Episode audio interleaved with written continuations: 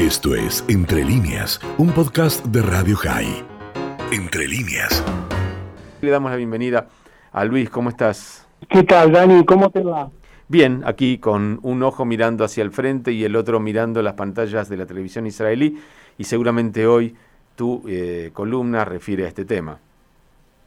Sí, así es. Y vos sabés que mm, los acontecimientos se suceden rápidamente y, mm, si bien yo te mandé ayer a la tarde la columna que ahora voy a exponer, eh, manteniéndome al tanto de lo que está ocurriendo, eh, tuve que agregar algo más que voy a decir luego del final de la columna que me parece que es más que importante. Pero si te parece, empezamos con el título de la columna que es cuando lo aparente esconde la verdadera realidad. Y bien, nuevamente nos acude el enfrentamiento entre Israel y eh, la organización político terrorista Hamas, por los motivos de los ataques palestinos eh, sesgan en realidad las verdaderas causas que trataré de exponer a lo largo de la columna de hoy. La Arakat al-Mukawama al-Islami, o Movimiento de Resistencia Islámico, cuyo acrónimo es Hamas, paradójicamente es una organización política y terrorista palestina creada en 1987 con el guiño de Israel para debilitar a la entonces hegemónica OLP, liderada por Yasser Arafat. Sin embargo, con los procesos que llevaron a los acuerdos de Oslo, entró en una etapa de declive por no venirse a la dinámica interna palestina que habría la posibilidad de articular positivamente el proceso de paz. A partir de entonces, se hizo más evidente que con la acción terrorista de esta organización islamista priorizó y prioriza sus propios intereses alejados de las necesidades de la población árabe palestina. Las pérdidas sufridas por Hamas de importantes figuras, tales como su fundador y líder espiritual, Ahmed Yassin, y su sucesor, Abdel Aziz al-Rampisi, no impidió que el accionar dentro de la comunidad palestina se extendiera a distintos campos, en particular la captación de jóvenes y niños con su retórica religiosa extrema y el odio y destrucción de Israel. Esto, más la corrupción rampante de las autoridades palestinas pertenecientes al partido Al-Fatah, llevaron a que en junio del 2007, tras el triunfo logrado en las elecciones nacional palestina, celebradas el año anterior, se hicieran con el control de la franja de Gaza, expulsando a los servicios de seguridad, personalidades sociales y políticas pertenecientes a Al-Fatah. Por su parte, las brigadas Eseldin al-Qassam, el brazo armado de Hamas, desde 1993 ha venido llevando a cabo ataques contra objetivos militares y la población israelí, causando centenares de víctimas fatales sea a través del uso de atacantes suicidas, como el lanzamiento de cohetes Kazán o los más modernos Grad y otros misiles de fabricación iraní, afectando en particular a la de Claro, ahora el rango de la ofensiva palestina ha afectado a Jerusalén y que ha llevado a las autoridades israelíes a ejercicio lícito del derecho de defensa de su población. Ahora bien, el financiamiento de esta organización híbrida está sustentado por algunos jeques petroleros del Golfo, como a través de muchas entidades de beneficencia y fomento, en función del principio musulmán de la dagua, ya sea dentro de los territorios de Cisjordania y Gaza, pero también fuera de este escenario, aprovechando la diáspora palestina y movimientos anti-israelíes. Pero no solo en lo económico, sino particularmente en el artístico y en el panorama internacional, es importante el rol que está desempeñando la República Islámica de Irán, para quien jamás, más allá de la diferencia chiismo-sunismo, es parte de su visión geopolítica hegemónica y de su objetivo, la destrucción del Estado de Israel. Aquí señalo la primera causa de la actual ofensiva armada de Hamas que está detrás del enunciado motivo de los incidentes por la celebración de Al-Quds o de Yom Jerusalén, o del posible desalojo de familias palestinas del barrio Sheikh Jarrah, en realidad esto es la utilización de la organización terrorista palestina por Irán, que ha visto un obstáculo importante a sus deseos de consolidar su media luna chiita, la firma de los acuerdos de Abraham y el acercamiento estratégico a otros países árabes, aún de manera tácita con el reino de Arabia Saudita. Algo que debemos el ciberataque a la planta nuclear de Natanz el pasado de abril, donde se acababan de activar unas centrifugadoras avanzadas que posibilitaban cruzar el límite de enriquecimiento de uranio del 20% al 60%, una clarísima muestra de, la materializar, de materializar el objetivo militar nuclear del programa iraní en ese campo. A lo que puedo llegar que le costó la vida a una de las principales figuras de dicho programa, el científico iraní Moxem Palisajet. Ambos eventos fueron adjudicados a Israel por el régimen teocrático de Teherán. Y esto en el contexto actual de retomar las conversaciones de los acuerdos del 2015 sobre el programa nuclear y la nueva postura adoptada por la administración demócrata de Joe Biden, todo lo cual lleva a Irán a instrumentar un ataque indirecto a través de uno de sus proxies, en este caso Hamas, pero que no impide que el ministro de Relaciones Exteriores iraní, Mohamed Javad Zarif, declare el apoyo a la organización terrorista palestina y se haya comunicado con el líder de la misma, Ismail Haniyeh, y manifestado su compromiso y promesa hacia esa fuerza de resistencia islámica radical. La segunda causa, a mi criterio, está relacionada con la puja de poder dentro del palestino, puesto que en declaraciones oficiales la agrupación política Al-Fatah dice no haber divisiones en su seno y que tiene una lista unificada para las futuras elecciones presidenciales, algo que no es tan así, pues en la calle palestina se habla de una llamada Operación Mandela, ¿En qué consiste? Dentro de esta agrupación surge cada vez con más consenso la figura emblemática de Marwan Barghouti, actualmente cumpliendo condena en una cárcel israelí. De una campaña en el periodo anterior presidenciales, al igual que hizo Mandela al negociar con las autoridades Barzuti estaría dispuesto a entablar negociaciones con el gobierno israelí. Esto posicionaría a este palestino para posibles rivales en elecciones democráticas libres y justas, lo cual no solo desaira las expectativas del actual presidente de la Autoridad Nacional Palestina, Mahmoud Abbas, sino que perjudicaría al Hamas, que vería sensiblemente dañado sus objetivos políticos y su rol como defensor de los auténticos intereses de la comunidad palestina, algo que sabemos que no es así. Por el contrario, ya que la población de Gaza vive desde el 2007 con terrorista que contabiliza varios asesinatos de opositores.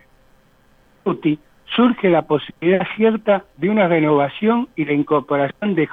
a las bases palestinas. En una palabra, Hamas, más allá de servir a los intereses geopolíticos de Teherán, se vio obligada a dar una muestra de poder y liderazgo dentro del colectivo palestino cuando ya quedó pasado cualquier alianza electoral con Al-Fatah. Dicho esto, y en mi línea de análisis,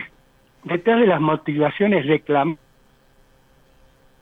violentos, repito, en torno a la mezquita de Aqsa o del desalojo de las familias palestinas del barrio Sheikh Jarrah o incluso los ataques que se han dado por parte de grupos ultranacionalistas israelíes hacia la población árabe israelí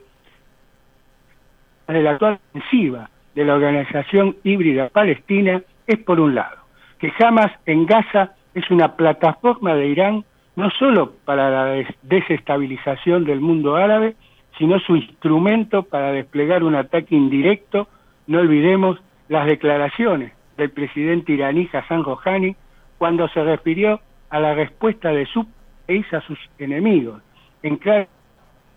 alusión a Israel, Arabia Saudita y los Estados Unidos. Por otro lado, la segunda causa es la lucha por el poder en el faccionalismo palestino y demostrar jamás que no solo puede atacar objetivos militares y a la población israelí en el sur, sino que puede llegar a Jerusalén. Pero a esta altura del análisis surgen varios interrogantes, algunos que involucran a otros actores más allá de los beligerantes, como ser en el plano regional. La posición de los estados árabes, en particular aquellos firmantes del de Abraham y el reino saudita, ¿se limitarán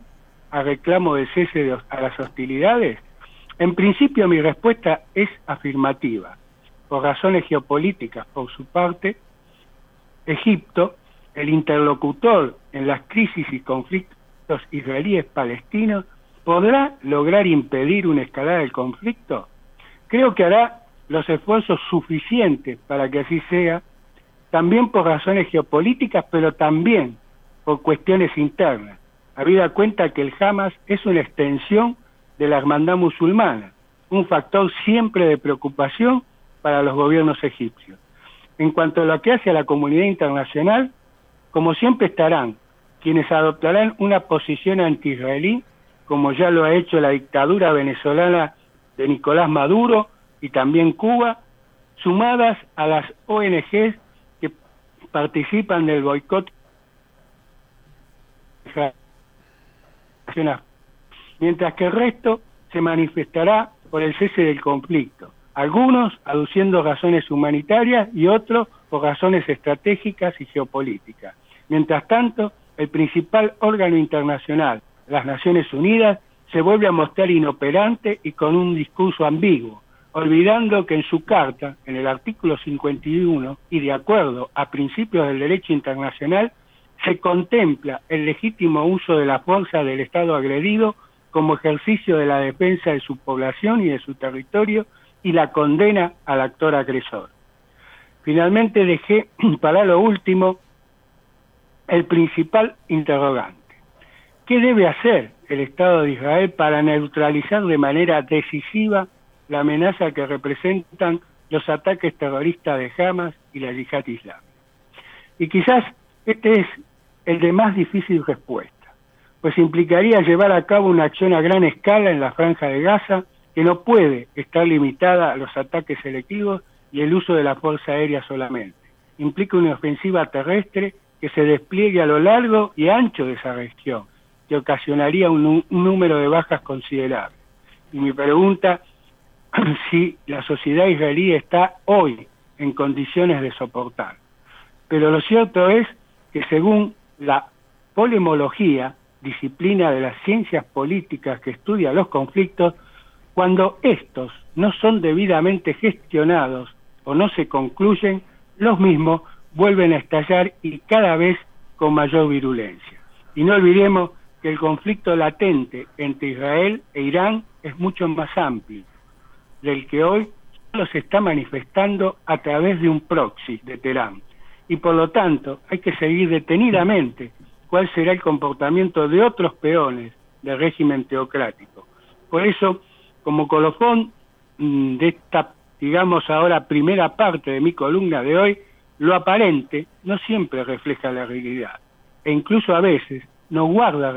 relación con la realidad. Y concluyo con que Israel existe y existirá para ser no solo el hogar de los judíos, sino para ser respetado. Ahora bien, yo te decía, Dani, que siguiendo la, dinámica de los eventos, eh, agregué una segunda parte que tendría como título dos posiciones del mismo odio. Ayer, 11 de mayo, tanto la red Al-Qaeda como el Estado Islámico o Daesh emitieron comunicados en relación al conflicto Israel-Hamas. La red Al Qaeda, a través del medio afín con esta organización terrorista, instó a sus partidarios a llevar a cabo ataques contra embajadas israelíes en todo el mundo y contra ciudadanos israelíes y judíos, incluidos asesinatos o ataques en el modus operandi lobo solitario. Pidió a sus miembros y a los musulmanes con habilidades en terrorismo informático a llevar a cabo ataques cibernéticos en sitios web y en emails, sea para obtener datos o para cerrarlos para causar daños a la seguridad y a la economía israelí. También para aquellos que poseen habilidades mediáticas que se vuelquen a las redes sociales e inciten a los musulmanes contra los israelíes y extienda el apoyo a la resistencia palestina y que se rebelen contra los gobernantes árabes que normalizaron las relaciones con Israel y finalmente boicotear los productos y empresas israelíes que apoyan a la entidad sionista. Ejemplo que da Nestlé, Coca-Cola y Nike. Por su parte, el Estado Islámico hizo lo propio a través de dos foros, que en lo que difieren de la declaración de Al Qaeda es que desde su posición anti-iraní no solo instan a apoyar a los musulmanes, sino que también acusa a la dirigencia palestina. Es así que la Fundación Al-Qaeda pro-ISIS publicó las siguientes consignas, que advierte a los palestinos que los cánticos y las consignas no restituyen derechos y expulsa al usurpador de sus tierras. Y llamó a unirse y librar la yihad contra los israelíes. Y en un segundo mensaje, el mismo sitio insta a los palestinos musulmanes a utilizar cuchillos y vehículos para matar judíos, en especial está dirigido a los jóvenes, pero también acusa a los dirigentes palestinos de ser apóstatas e impuros al servicio de Rawafid, término despectivo utilizado por ISIS para referirse a Irán, agregando que engañan al pueblo palestino musulmán con lemas vacíos y huecos. Por su parte, la Fundación Al-Batar, también pro-ISIS, publicó un cartel que muestra al presidente palestino, Mahmoud Abbas, y al líder del Hamas, Ismail Haniyeh, en llamas y de fondo Jerusalén y en árabe la leyenda que, dice que los líderes de Al-Fatah y del Hamas son milicias que reciben sus órdenes de Teherán y la ONU, y de haber vendido al pueblo palestino para asegurar su propia seguridad e instando a la yihad a los palestinos, que es lo que atemoriza a los judíos y cristianos. El odio es el mismo, sin embargo, la posición de Al-Qaeda está dirigida a los musulmanes a nivel global, principalmente, mientras que la posición del Estado Islámico está dirigida más a los árabes palestinos y árabes israelíes, incitando a una tercera intifada, y acusa a la dirigencia palestina de ser instrumento de la teocracia iraní. Sin embargo, la amenaza de atentados y ataques terroristas en Israel y el mundo son posibles y probables y los gobiernos no alineados con el terrorismo deberán tomar las medidas necesarias y suficientes para prevenir dichos actos. Y espero que a diferencia, y disculpame la expresión, de las burradas que dijo la Cancillería Argentina, el Ministerio de Seguridad y el Ministerio de Defensa de nuestro país tomen nota de este acontecimiento. Esto fue Entre líneas, un podcast de Radio High. Puedes seguir escuchando y compartiendo nuestro contenido en Spotify, nuestro portal radiohigh.com y nuestras redes sociales. Hasta la próxima.